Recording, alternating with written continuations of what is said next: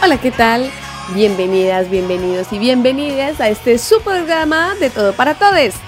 Hoy continuamos con nuestra sección de mitología. Ya vimos cómo se creó el universo, ya vimos a los eh, grandes titanes, vimos a estas primeras generaciones y también íbamos ya por los dioses olímpicos. Hablamos un poco sobre los primeros primeros y ahora estamos hablando de sus hijos. El programa pasado nos encargamos de unos muy poquitos, hoy vamos a continuar. Y después de esta sección de hijos, vamos a pasar al siguiente momento que van a ser y constituirse en los héroes. Hijos, en su mayoría, de dioses o diosas con seres humanos. Y estos grandes héroes van a protagonizar un sinnúmero de aventuras que, en su gran mayoría, eran épicas y eran trágicas. Pero bueno, no nos adelantemos mucho más porque esto se compone. Quédense y acompáñenme aquí por MG Radio. Una de las principales, principales figuras es la de Apolo. Nosotros, nosotras y nosotras también eh, le conocemos mucho por ser esta figura hermosa, preciosa, espectacular, masculina, como con unos ideales casi de, perfección. Eh, se cuenta pues que tenía como un carácter mucho más, no, no estaría bien dicho decir narcisista, pero sí hedonista, ¿no? Este del disfrute, del placer, no desbocado como Dioniso, pero sí muy de me lo merezco. ¿No? Entonces era divino.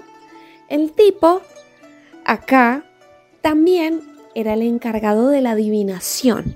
Entonces es muy frecuente encontrar en muchísimas historias griegas que la gente va a consultar al oráculo. No es cualquier oráculo. Si usted le dice en la antigüedad, si usted encuentra una historia que dice, no, y fueron a ir al oráculo, no fue a cualquier oráculo. No fue al oráculo de la esquina, no fue al oráculo de allí, de la montañita, no. Si algún gobernante necesitaba tener pues la posta de lo que iba a pasar, porque solamente los dioses eran capaces de pues de decirle a uno lo que iba a pasar, porque finalmente ellos son los que juegan con el destino de uno. ¿A dónde se iba? A la pitonisa, al oráculo de Delfos. Esta ciudad, Delfos, tiene unas características muy particulares. Y es que, bueno, está dedicada al, dios Apolo, este dios que es dado, es el encargado de otorgar la profecía. Y había una virgen allí, una chica joven virgen que hablaba con los intérpretes del oráculo. Ella en sí misma es la pitonisa.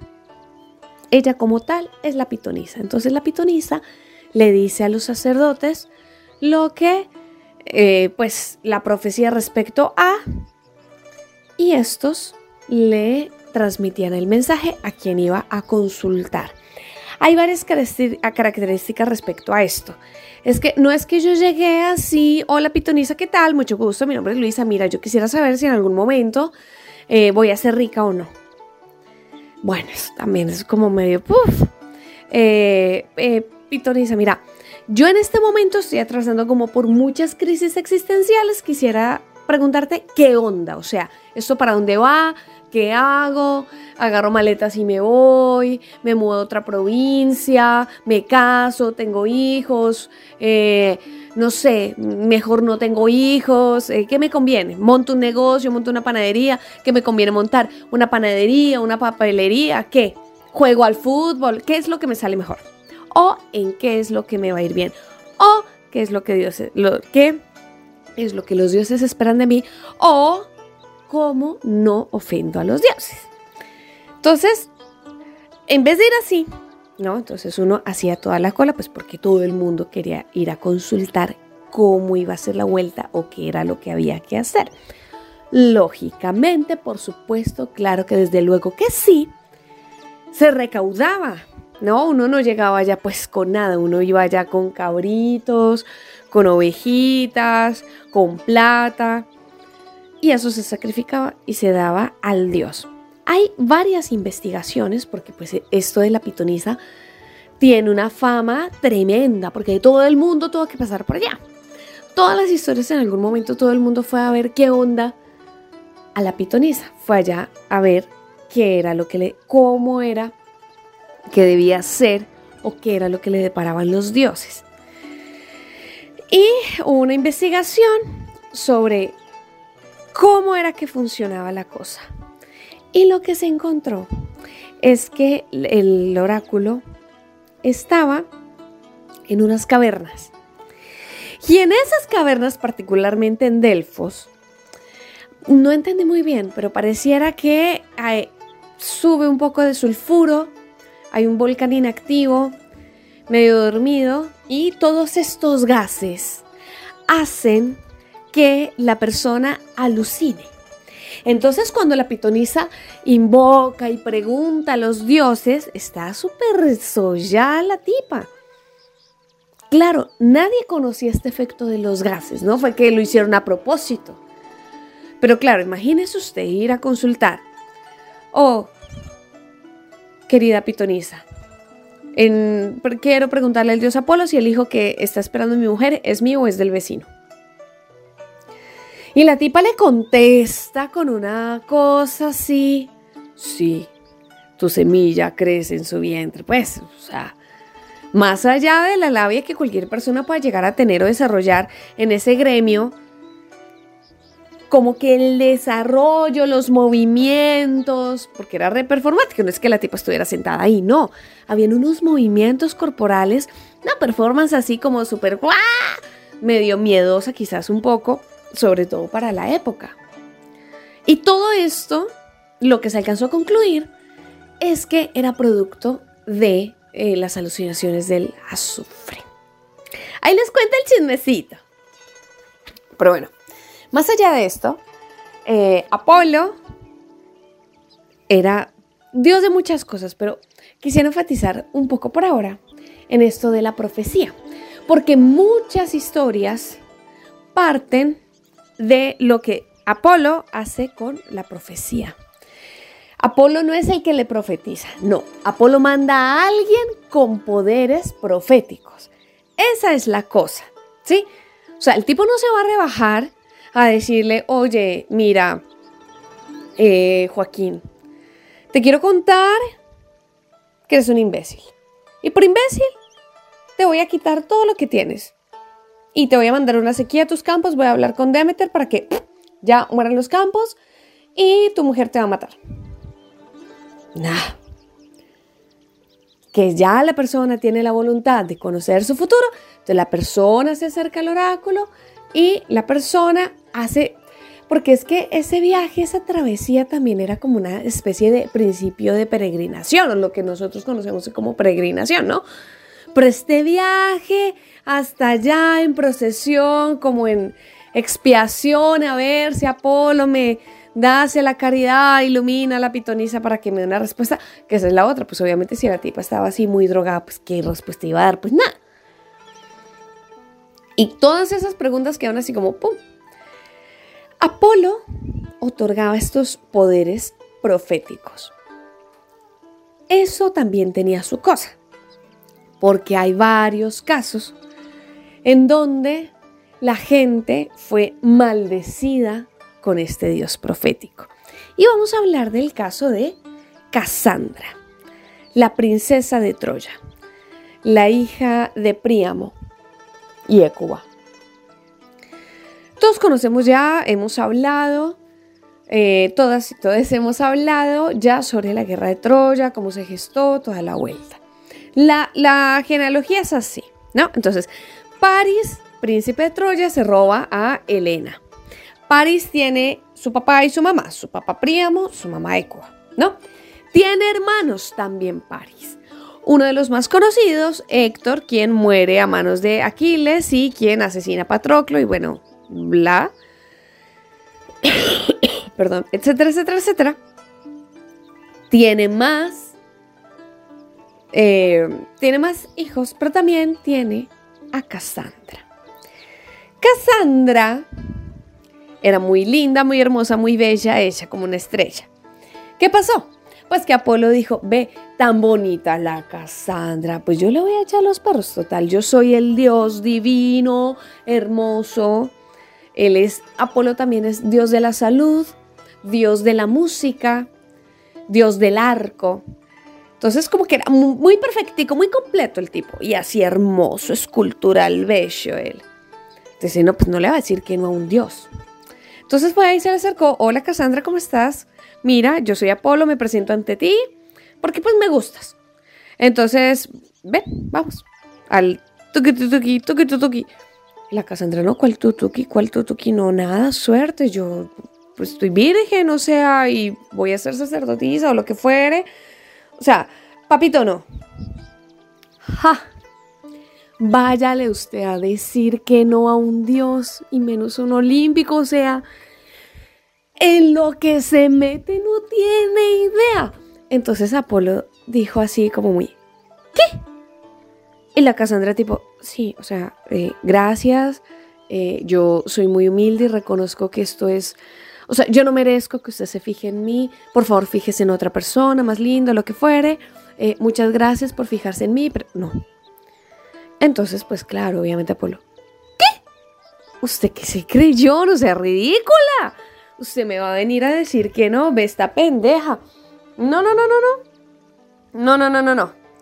Así no, mamita. Aquí el que pone las tildes soy yo, que yo soy el Dios. Yo la voy a maldecir a usted. Yo le voy a dar el don de la profecía. Nadie va a ver el futuro tan claro como usted. Eso no se ha conocido, eso no se conocerá. Usted a cada paso va a ver detalladamente qué va a pasar. Entonces uno le pregunta, ¿y cuál es la maldición? La maldición es que nadie, nadie en su vida, nadie le va a creer. Y la Cassandra como, no, no puede ser. Siempre hay alguien que le crea a uno, por lo sea, es que yo no entiendo cuál es el conflicto, yo simplemente soy una princesa y el tipo, mire, se va a acordar de mí y más con esta temita de la guerrita con Troya, me voy a desquitar. Y uno, pero, y la Cassandra, pero tipo, ¿por qué? ¿Por qué? Y el Apolo, pues porque me enamoré de usted, pendeja, y usted tiene la obligación de corresponderme. Y así es el amor.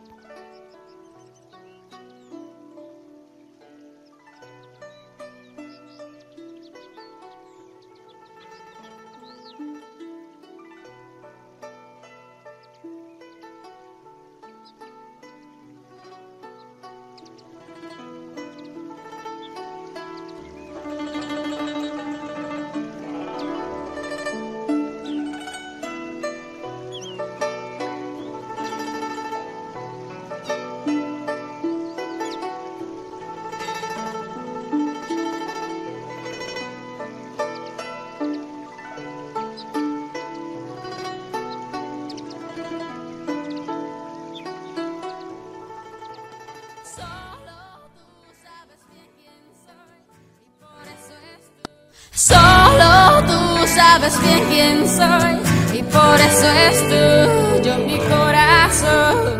Solo tú doblas mi razón y por eso a donde tú quieras voy.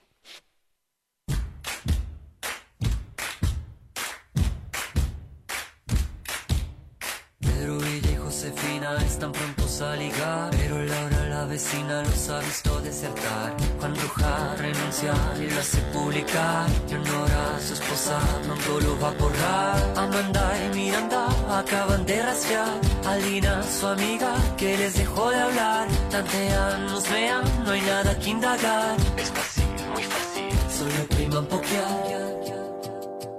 No te metas a mi Facebook. No te metas, por favor. Cada vez que tengo un inbox, me provoca por el close. close.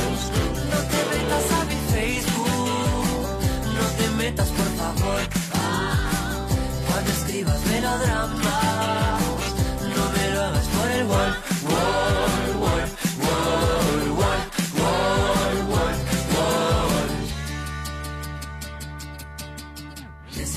Los 20 amigos te relacionas con 10. 90 desconocidos más 60 friend requests. Te buscan, rebuscan, pronto te van a ver. Punticos, solitos, apuéstenle a la red. 200 eventos a los que debes ir. Aceptas a todos aunque no quieras ir. Tu vida es difícil, tienes que decidir. Aplica la regla, ponle a todos maybe. No te metas a mi Facebook, te metas por favor. Ah, Cada vez que tengo un inbox, me provoca por el close, close. No te metas a mi Facebook, no te metas por favor. Ah, Cuando escribas melodramas, no me lo hagas por el wall, wall, wall, wall, wall, wall, wall. Ladies and gentlemen, ladies, no me lo hagas por el wall. And you know, it's all over the No me lo hagas por el wall. over 5 million million. No me lo hagas por el wall. It's. Provoca por el wall. No me digas que no tienes que ir al baño cuando te miro, te la pasas facebookeando y luego suspiro, te vas a quedar un rato y mucho más. No me digas que tienes otro cumpleaños del que un año ni te hubieras enterado. ¿Será que ahora es moda festejar con los extraños y brindar por brindar? No te metas a mi Facebook, no te metas por favor. Ah, Cada vez que tengo un inbox, me provoca por el close, close. No te metas a mi Facebook, no te metas por favor. Ah, Cuando escribas melodramas, no me lo hagas por el wall,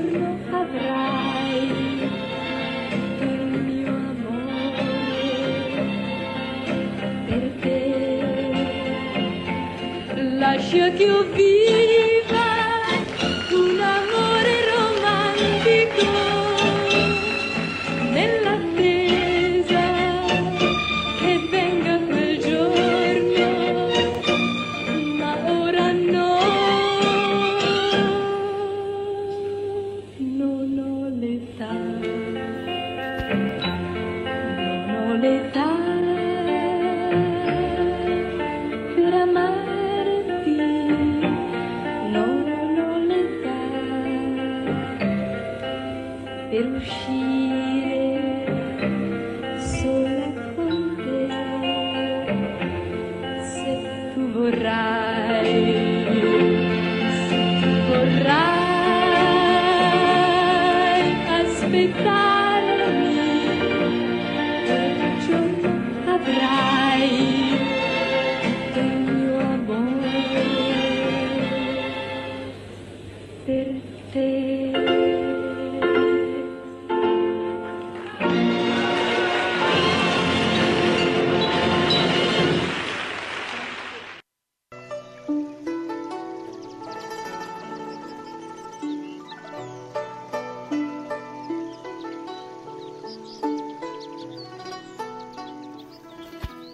Amores tóxicos forever, baby. Forever, forever.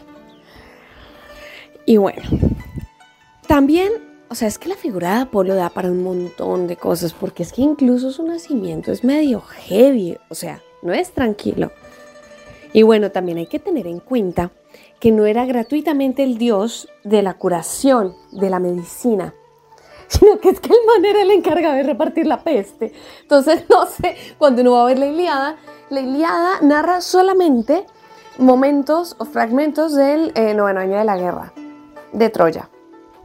Y todo empieza porque es que Apolo se así se, uy, se ofuscó porque le eh, habían raptado a la Criseida. ¿Quién era Criseida?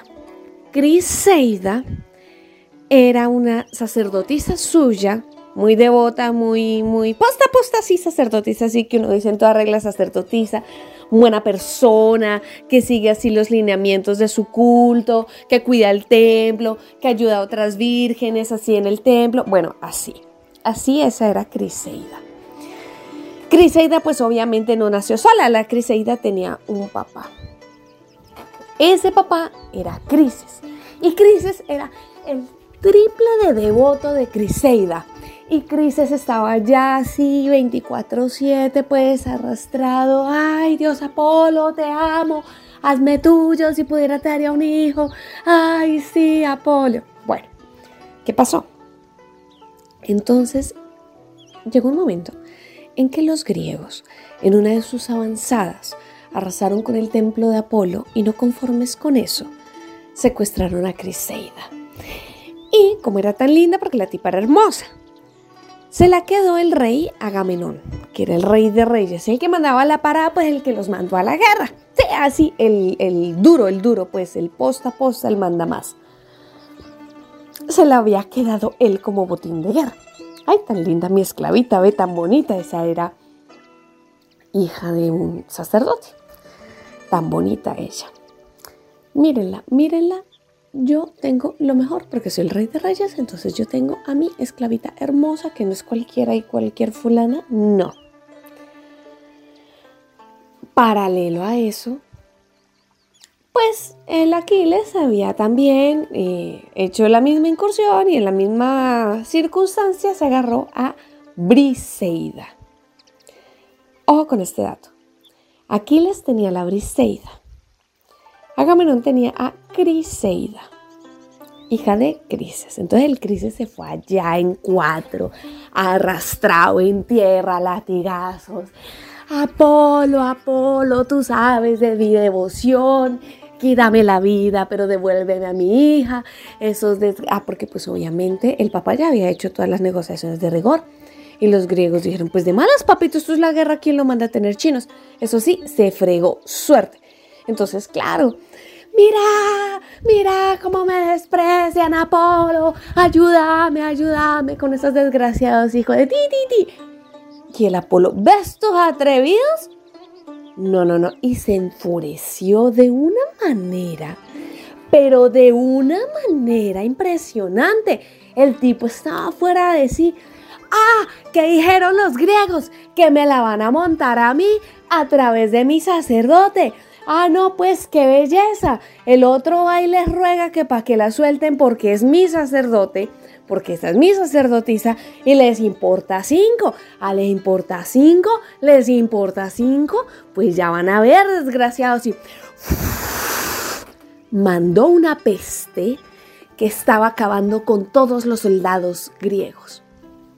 Nadie sabía qué hacer. Todo el mundo hacía sacrificios a todo el mundo porque sabían que algún Dios lo habían mandado, pero no sabían qué Dios. Y todo el mundo desesperado. No, parce, este Dios no es, este tampoco. ¿Qué vamos a hacer? Nos vamos a quedar sin soldados. O sea, vamos a perder por W porque no hay con quién pelear. Todo el mundo así desesperado, desesperado, desesperado, desesperado. ¿Qué características tiene la guerra de Troya, además de las que hemos ido nombrando así de a poquitos en el recorrido de nuestros programas? Que es que en esta guerra se metieron los dioses. No solamente estaban enfrentados los hombres.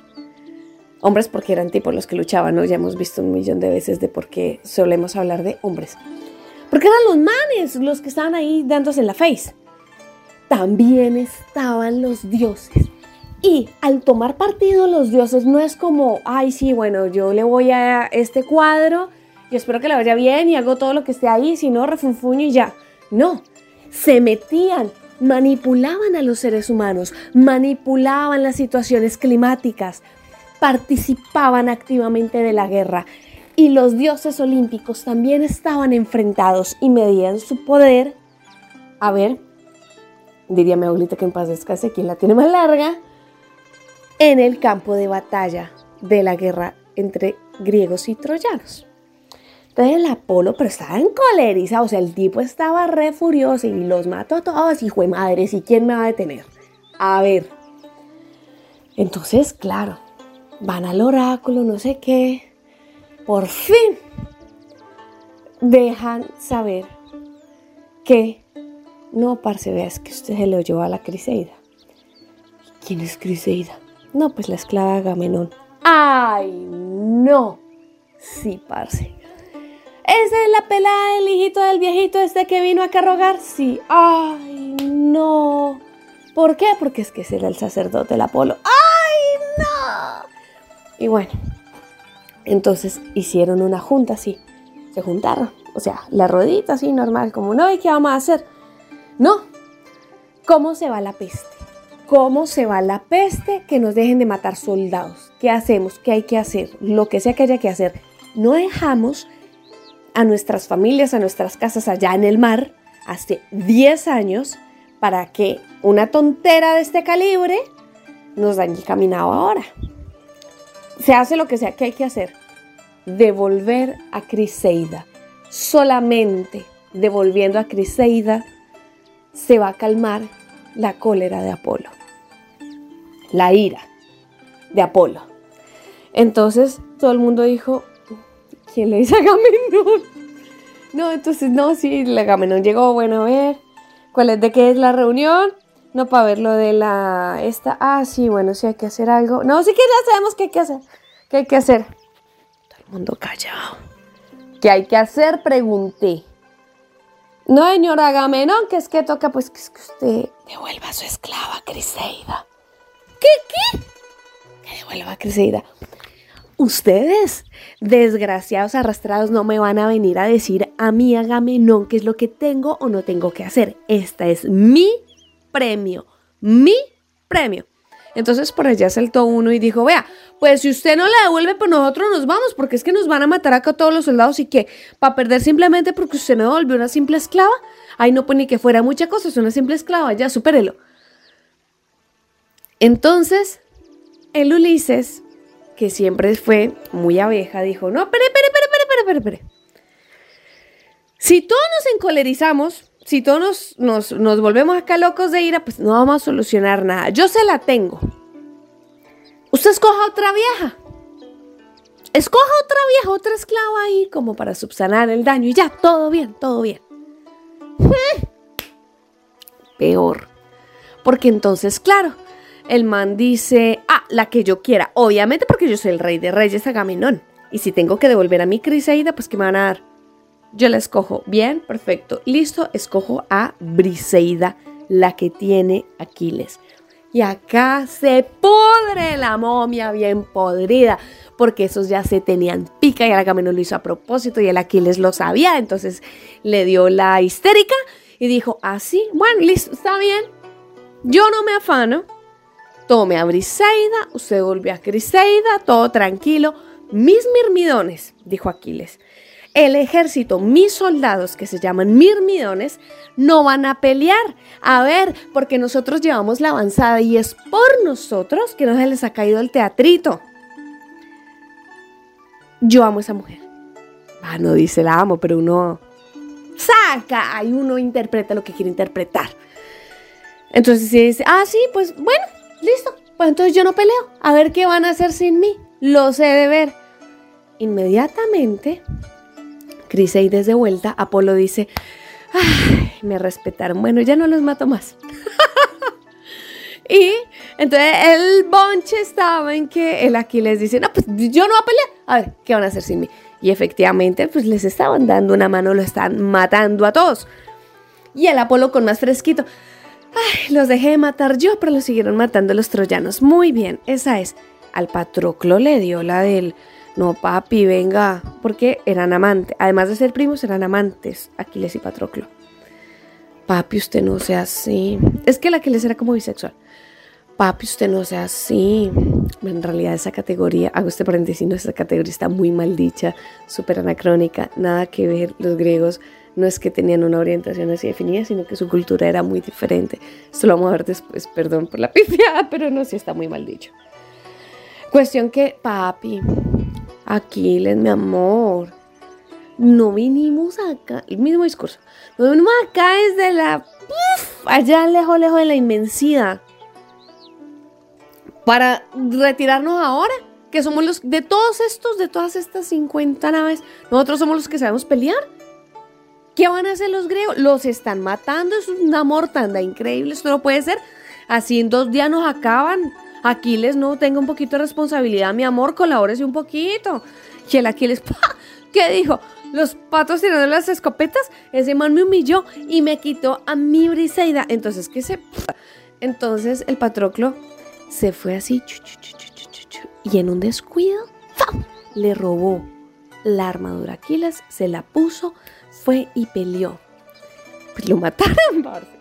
El Patroclo no era el Aquiles, entonces el Héctor, el hijo de Príamo, se le fue con toda, ah, sí, Aquiles, te maté, pum, y le dio así, le dio de baja, le dio piso, y cuando le quitó el casco, sí, ay, no era Aquiles, y todo el mundo, ¡ah! y los mirmidones, ¡ah! pensamos que era Aquiles y todo el mundo, no, y ahora quién le va a decir, y eso continuará en otro momento, porque vamos a volver con Apolo. En nuestro próximo programa vamos a arrancar por Apolo, porque con mitología tenemos para uf, un montón. Ya estamos descubriendo un poco el carácter de Apolo, cómo se mezcla entre todas las historias de la mitología y cómo tenía un montón de templos, montón de templos a lo largo y ancho de las polis de las ciudades-estado griegas. Ay, el tiempo se nos agotó, pero me encanta poder estar en contacto con ustedes. Si quieren, escríbanme acá a MG Radio. Eh, también pueden contactarme en luisapreto91.com y nos vemos en la próxima para continuar sobre los orígenes y desarrollo de este Dios de la salud, de la música, representante de la belleza, de la juventud, de la luz del sol y de la plenitud juvenil. Les mando un beso enorme. Amor en el chino.